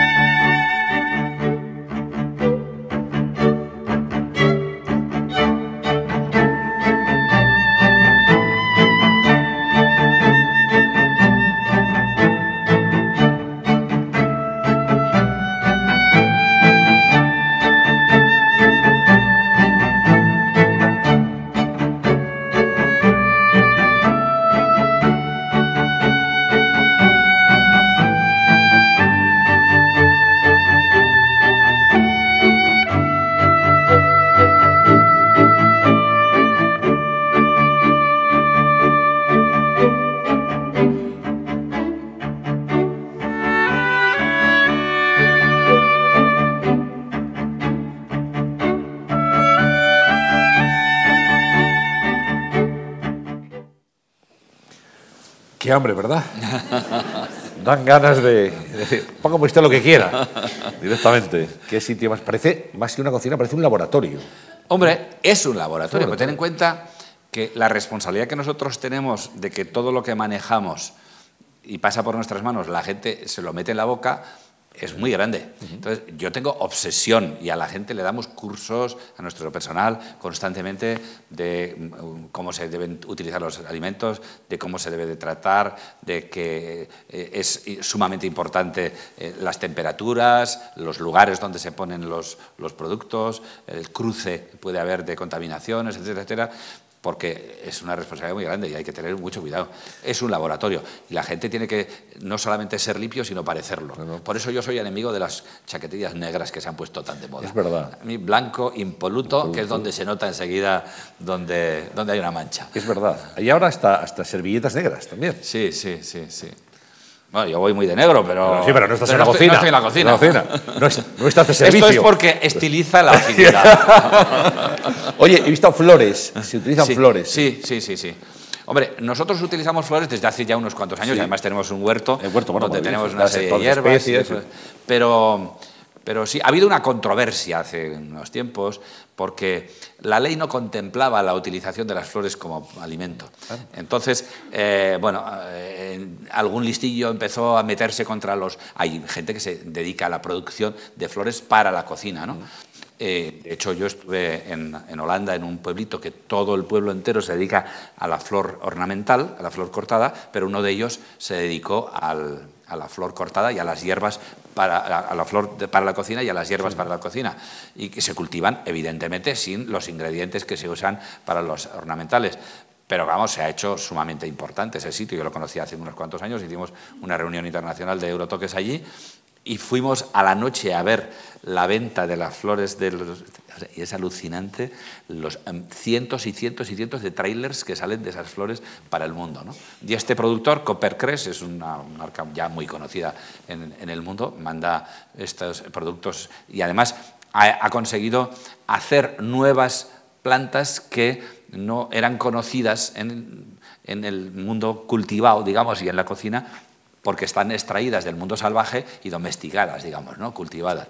Hay, yo tengo una planta, por ejemplo, que es una hierba y sabe aceite de oliva y huele aceite de oliva. O otra que es una salvia y sabe a piña. O otra que, bueno, el allium, el cebollino, que saben a cebolla o saben a ajo. O, bueno, hay, tenemos multitud de, flores y de, hierbas que son un, condimento más, un ingrediente más en la cocina vamos a escuchar a un compañero, periodista muy querido, muy admirado por todos, Iñaki Gabilondo Donostiarra, hombre, hombre. Eh, buen amigo tuyo. Muy buen amigo. Y, mío también. Y, bueno, Iñaki ha querido estar presente aquí esta tarde y hacerte alguna pregunta. Ah, sí, a ver. Hola Antonio, hola Pedro, un saludo a todos. Pedro, vamos a ver. Mm, habida cuenta de que todos los grandes cocineros buscáis siempre la satisfacción plena de los cinco sentidos, en uno de los sentidos yo creo que juegas con ventaja, porque no hay ningún restaurante que ofrezca el espectáculo maravilloso, el paisaje maravilloso que se ve el tuyo, el campo y el mar abierto. ¿Te parece que eso es jugar con ventaja, Pedro? Pedro, como consecuencia de la crisis estáis teniendo que hacer esfuerzos ajustando precios. ¿Está tal vez naciendo una obligada creatividad de la crisis? Me gustaría saber, Pedro, si os preocupáis en San Sebastián de mantener la marca Donostia entre todos los cocineros. Eh, se ha solido decir que a pesar de la enorme rivalidad entre todos vosotros, mantenéis una voluntad de que quede muy alta la, imagen, hasta el punto de que cuando alguien ha tenido una, un apuro serio, por ejemplo, que se ha quedado sin repostero de repente, algún otro en fin, le ha ayudado. O si alguien en fin, se ha encontrado con un cliente le, le pedía un vino muy especial que no tenía y otro lo tenía, se lo ha llegado a pedir. ¿Ha pasado esto? ¿Ha llegado a pasar esto? ¿Creéis que tenéis todos juntos, además de la rivalidad, que defender colectivamente una marca, la marca Donosti? Pues gracias, Que venido Tres preguntas. Tres, ¿eh? Tres. Tres, ¿eh? Es que, sí, aquí. y, te hablaba de, esto que también hemos comentado, el paisaje, que no es verdad, es que es, el sentido de la vista, sí. claro, en, en, Aquelarre se desarrolla quieras o no quieras, por poca sensibilidad que tengas. Pero eso tiene sus pros y sus contras. Claro, se te puede despistar la... Porque, claro, es verdad, es un espectáculo maravilloso que yo no me canso nunca de ver, porque además cada día es diferente o incluso varias veces al día, puede cambiar, ¿no? Pero Claro, hay gente que viene y que te dice, no, yo quiero mesa en la ventana. Normalmente la gente tiene la reserva hecha con antelación y algunos con mucha antelación. Pero claro, si no hay mesa en la ventana porque ya están las mesas adjudicadas y llega el último y te dice que quiere la mesa en la ventana, por mucho que haga como hacen algunos americanos que sacan un billete gordo y le ponen a la persona de recepción para que le ponga en esto, que no se lo admite jamás, y dice, bueno, ¿qué le parecería a usted si usted tuviese la mesa reservada con tiempo y ha habido otro que le, le juega la chanda pasa y le, y le quita del medio? Pero además algunas veces me ha llegado a ofender, porque me acuerdo que una vez que unos clientes de San Sebastián, que ya estaba el restaurante lleno y les tocaba en la parte interior, Pues no, no, es que yo para comer aquí no he venido. Le digo, ah, pues entonces ya se puede ir marchando. Porque si me está ofendiendo que mi comida le importa un pito, que lo que quiere es mirar por la ventana, pues mire en otro sitio. al final puede, puede llegar a, momentos un poquito tensos. La creatividad, decía Iñaki, creatividad forzada por la crisis. Hombre, ayer mismo discutíamos con unos amigos empresarios del tema ese de la de la creatividad, pero y sobre todo de, los precios. ¿no? digo, bueno, yo no puedo darle a alguien lo que en mi restaurante cuesta 150 eh, euros por 50. Porque una de dos, o le estaba engañando antes, o entonces voy a hacer que mi agonía sea un poco más larga, pero voy a morir, porque no encajan los números. Entonces, la creatividad la han orientado hacia hacer una segunda marca poner otro establecimiento más desenfadado, más sencillo, con menos infraestructura, hacer un bar de tapas, hacer un sitio de un tipo bistro o lo que sea, y entonces dar ahí cosas, las que se pueden hacer y se pueden encajar, con, otros, con, otra estructura inferior de gastos. Porque yo lo que sé es que antes de que entre un comensal en mi casa, me cuesta X de, gastos generales fijos, aparte de lo que coma. ¿no? Sea, aquel, aquella eh, persona que decía, oiga, ¿usted cómo me puede cobrar 200 pesetas un consomé? Pero, pero es que esto es una locura, si un consomé lo hago yo en mi casa con tal, le digo, no, no, no, perdone, no, no, si yo el consomé se lo regalo, yo lo que, lo que estoy cobrando es el saber cómo se hace y el dárselo con todo ese servicio. Entonces, es verdad que hay una serie de cosas que son inevitables, pero evidentemente sí que hemos tenido que hacer porque ha bajado un poquito, sobre todo el nivel de clientes eh, españoles, mm. porque España y algún otro país vecino están con crisis muy grave y muy dura, pero gracias a Dios nosotros hemos tenido una clientela extranjera muy notable y muy importante que nos han compensado, pero sí que hemos tenido que hacer algún ajuste de procurar. Muchas veces en, en la cosa más nimia se puede ahorrar lo que más, porque es algo que se repite muchas veces. Por ejemplo, digamos, aceite o sea, si tú coges cada vez que vas a hacer una merluza a la plancha y echas un chorretón de aceite que la mitad se, se, quema en la plancha y a la merluza solamente le toca, pues igual lo que tienes que hacer es medir mucho mejor eso y desperdiciar menos o en el tener los grifos abiertos o las luces encendidas o tal o cual, muchas cosas de esas, o en, el detergente a la hora de limpiar, que en lugar de usar el detergente en la esponja, algunos echan el chorro al grifo, ¿no? Y, la mitad se va por la fregada. Pues no sé, en cositas de esas, y en género también, en materia prima también, hay que cuidar. Pero yo desde luego no he limado ni un céntimo en las prestaciones de materia prima y de, las, y de mejoras para el, para el cliente. ¿Y te, ha pasado eso de llamar a un compañero, a Juan Mari o a Carlos, y decir, ¿tienes el vino este? Te mando ahora mismo. Sí, lo hemos hecho, sobre todo, los, o sea, Juan Mari y yo, mil veces, mil veces, mil veces en la historia, porque somos los más viejos del lugar y entonces llevamos, muchos años haciendo estas cosas, pero con Martín y con otros también. No, no, la relación es, eh, es una relación muy buena eh, como te he dicho, que discutimos de muchas cosas, pero, pero vamos, y algunas veces acaloradamente, pero nos llevamos de cine. El día que a mí me dieron la tercera estrella, Martín apareció en el restaurante, se cogió un taxi tal como estaba, vestido de cocinero, y eh, se presentó en aquel arre y abrimos una botella de, Don Periñón y nos la trapiñamos entre los dos para festejarlo. la primera ilusión, la primera estrella de Chelín es la ilusión maravillosa, ¿no? Sí, sí, sí, sí. La segunda también. También. Pero la tercera ya es como llegar al cielo. La tercera yo no, me la creía. Cuando me llamaron para decirme, oiga, que está, le llamamos de Michelin y tal, y venga, que sí, que sí, que. Mire, era un entre semana, dice, no, es que la presentación va a ser el, martes, el, martes, pero no puede decir nada a nadie, ¿eh? no diga usted nada a nadie porque, claro, es que va a haber una rueda de prensa y si no, tal. Y así colgué el teléfono y empecé a llamar a, Juan María, a Martín, al otro y al otro. Luego me echaron la bronca y digo, pues no me lo cuentes, si no quieres que lo diga, no me lo cuentes. No, me la dado. ¿Cómo me voy a callar eso? Claro, hombre. Es como ¿eh? Vamos a, a, escuchar las preguntas de, de otro amigo, de Chama Prado. Hombre, otro. Hola Pedro, eh, siento un montón no poder estar ahí contigo, acompañarte para que pudiésemos charlar, pero bueno, eh, me piden que te haga unas preguntas y ahí van. Eh, todo el mundo sabe que Donosti es un referente en la restauración y en la gastronomía, ¿no? sois muchos los cocineros, cocineras o chefs los que pobláis esa ciudad y a mí siempre me ha sorprendido muy gratamente la unión entre todos vosotros. Realmente sois como una piña o una familia, digamos, muy bien avenida. Actuáis siempre conjuntamente. Esto, como sabes, no ocurre en todos los gremios, ¿no? Entonces, me gustaría que me explicases cuál es el secreto, el misterio este de esta tan buena relación entre todos vosotros. Y también me gustaría que me hablases, eh, Donosti, San Sebastián es una ciudad que a lo largo del año reúne cantidad de eventos muy importantes. Yo me refiero ahora mismo a los culturales, digamos, el Festival de Jazz, el Festival de Cine San Sebastián, me gustaría que me contases cuál es el evento así que arrastra más gente, digamos, de cara a la restauración, al, trabajo vuestro. Y también me gustaría, como sabes, he acompañado en más de una ocasión a algún ilustre invitado del Festival de San Sebastián, me gustaría que me contases o alguna anécdota o me, o me hablases de algún invitado o invitada que te haya sorprendido, que te. Eso es un poco todo. Te mando un saludo cariñoso. ¿El secreto puede ser la inteligencia? ¿El secreto de vuestra relación? Mira que llama la atención, ¿eh? Todos eh, nos llama la atención. Sí, sí, sí, todo el mundo. No, ese, pero además, ¿por, qué es sincera? Sí, porque. Sí, porque es sincero, no es nada impostado. Y porque no es muy habitual. Por claro, no, es inhabitual absolutamente y más en este país. Sí, la verdad es que yo creo que el secreto es haber empezado.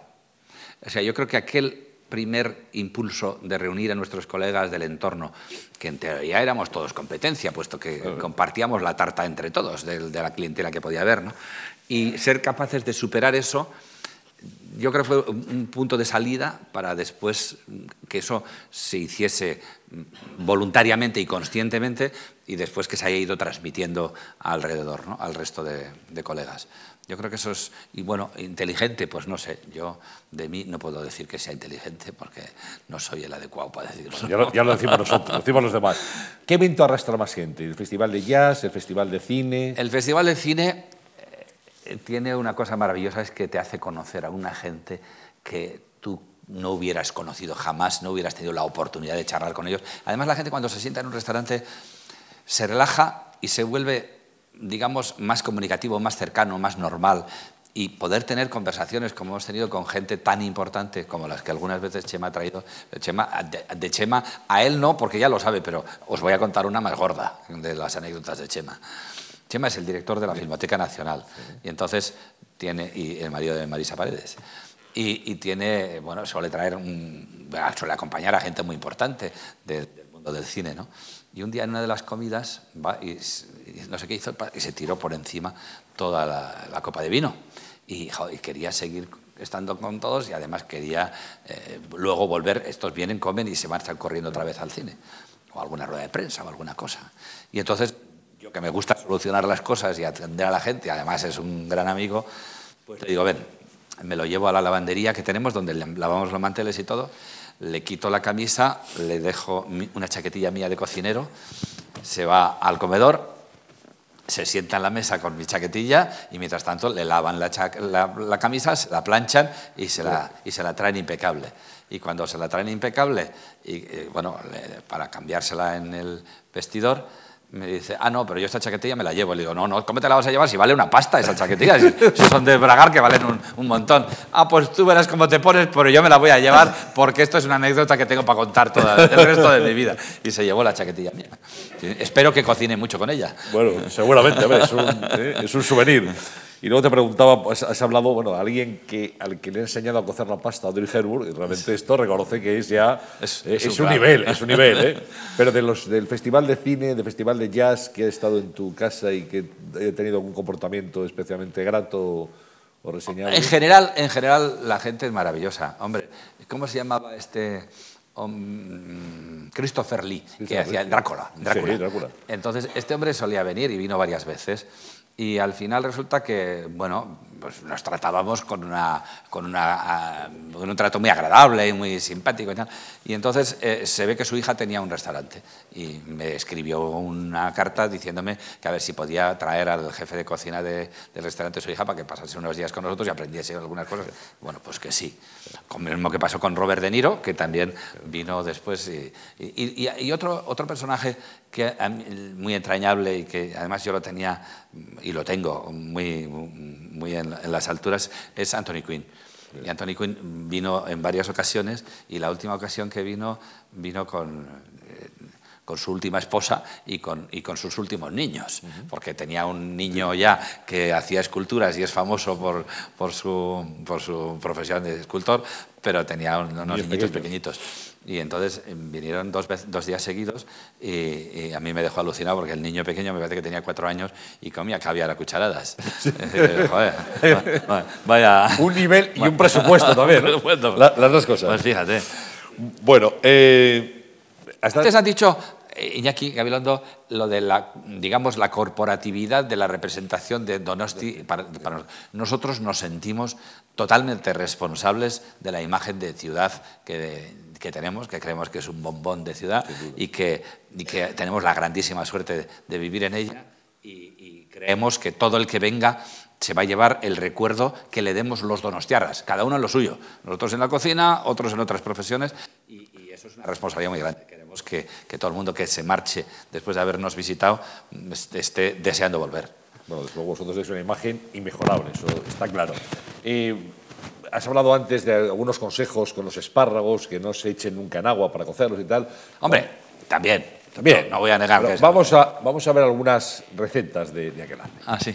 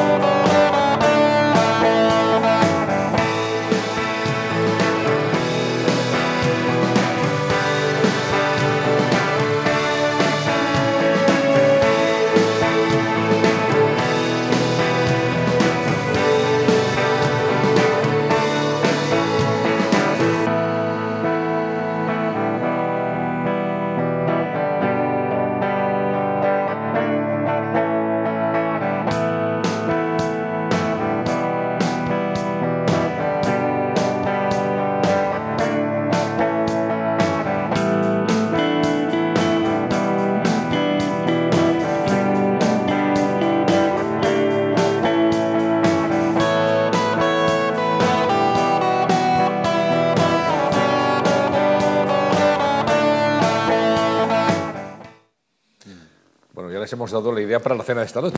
Ahora llegan a casa y parece que se hace en un momento. Es fascinante. Hay, hay, muchas veces que la gente dice, bueno, vosotros os guardáis algo en el tintero porque no nos contáis todo.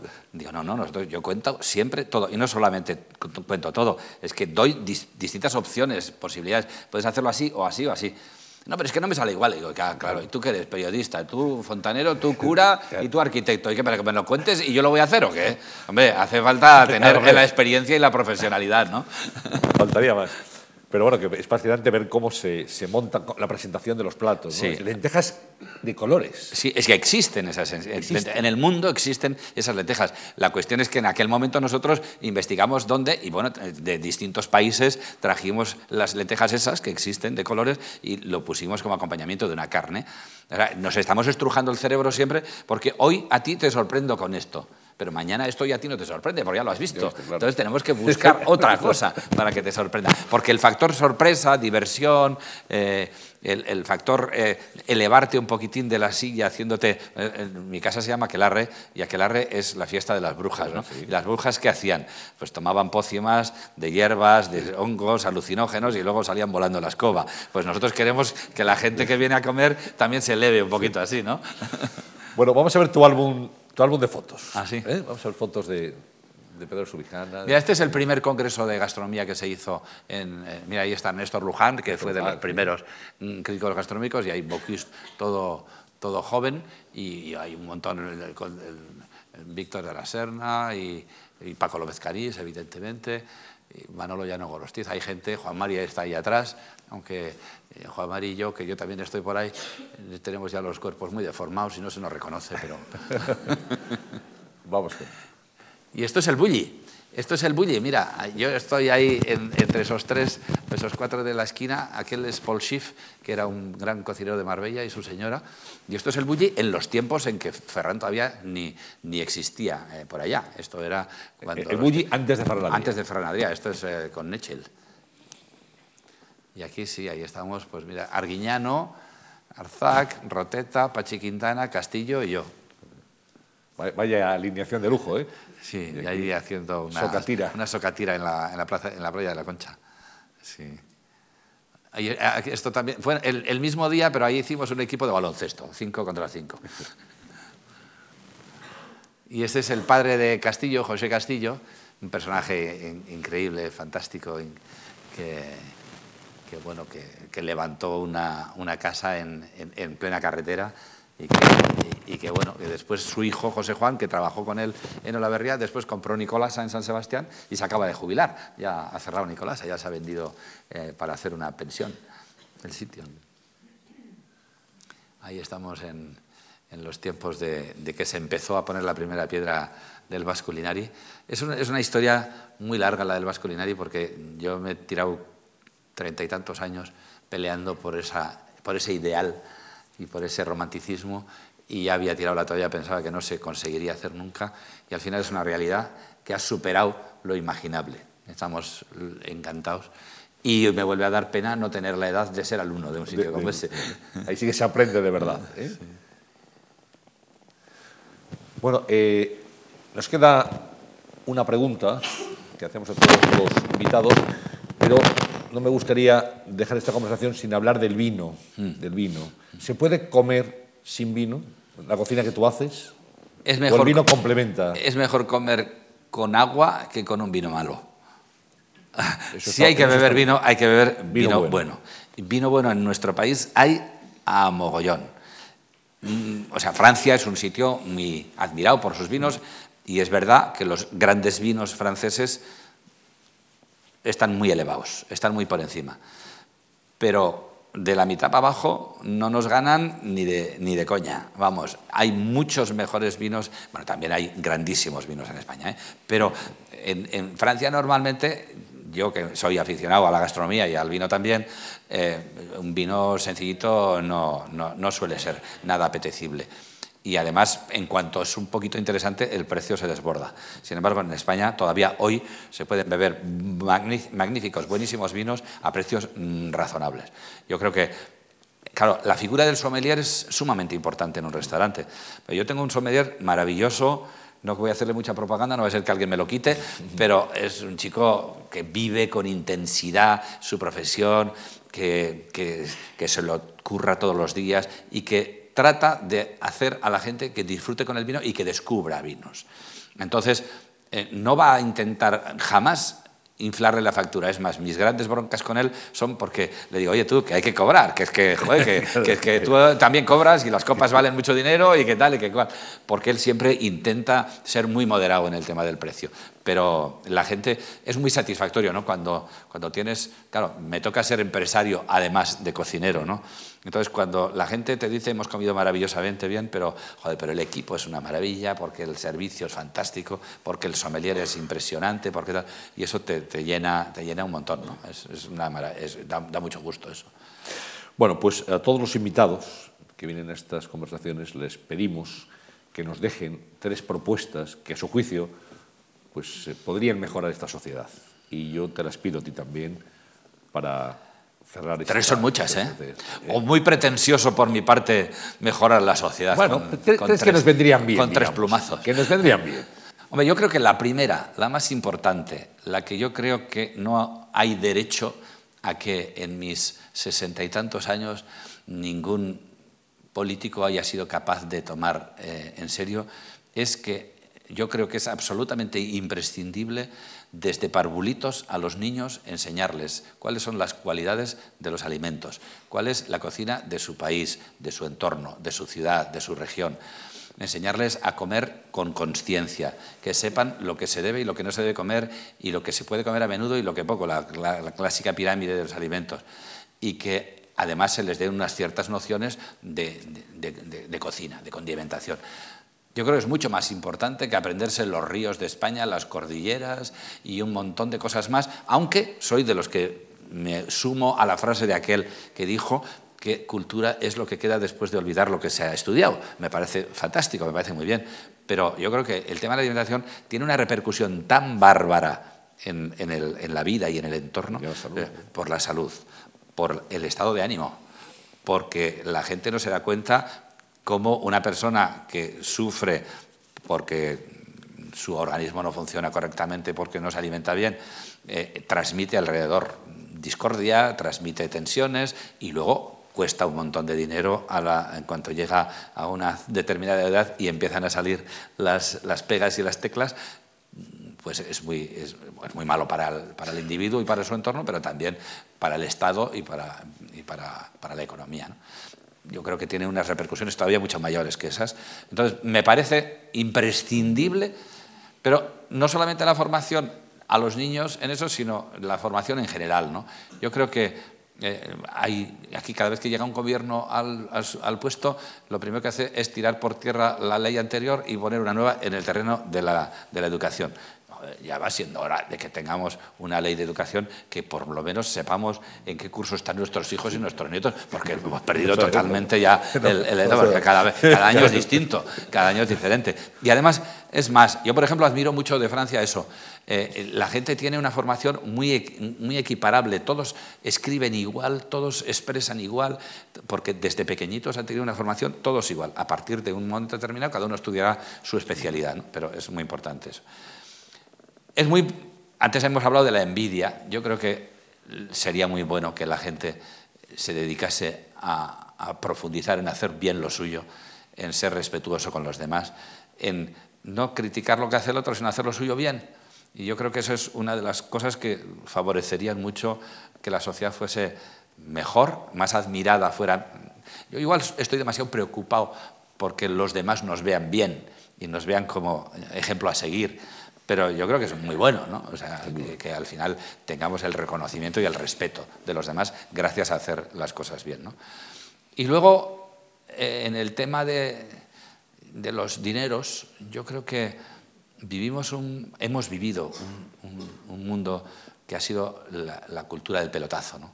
Y yo creo que hay que conseguir vivir de lo que uno sabe hacer y de lo uno que ha aprendido y, tener una remuneración digna. Pero amasar fortunas y sobre todo si es quitándoselas a los demás o, haciendo chanchullos de esos que desgraciadamente nos están desprestigiando a todos, pues me parece que es terrible y es muy malo. Yo creo que no tiene que haber ni excesos ni faltas. Lo, que, lo que tiene que haber es unas remuneraciones normales y que cada uno nos eh, conformemos. Yo te diré como anécdota en ese sentido que en esta organización que fundamos nosotros en el año 86 en, en- en Bruselas, la Europa de los Cocineros, de la que yo he sido presidente internacional y soy de, España, eh, advertimos mucho antes de que sucediese que con la alimentación que se estaba dando a las reses iba a haber una catástrofe muy grande. Y eso se habló en Bruselas y se comentó con... Lo que pasa es que eh, nosotros conseguimos al final tener voz, pero no voto, en, en el- la Comisión de Agricultura y de Alimentación en, en Bruselas.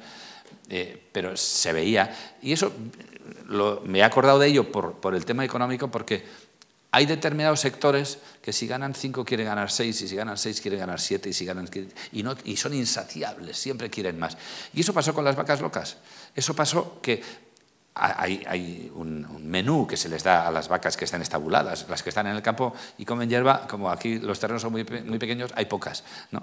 generalmente tienen un pienso que es un, menú que está establecido y que cuesta tanto cuanto.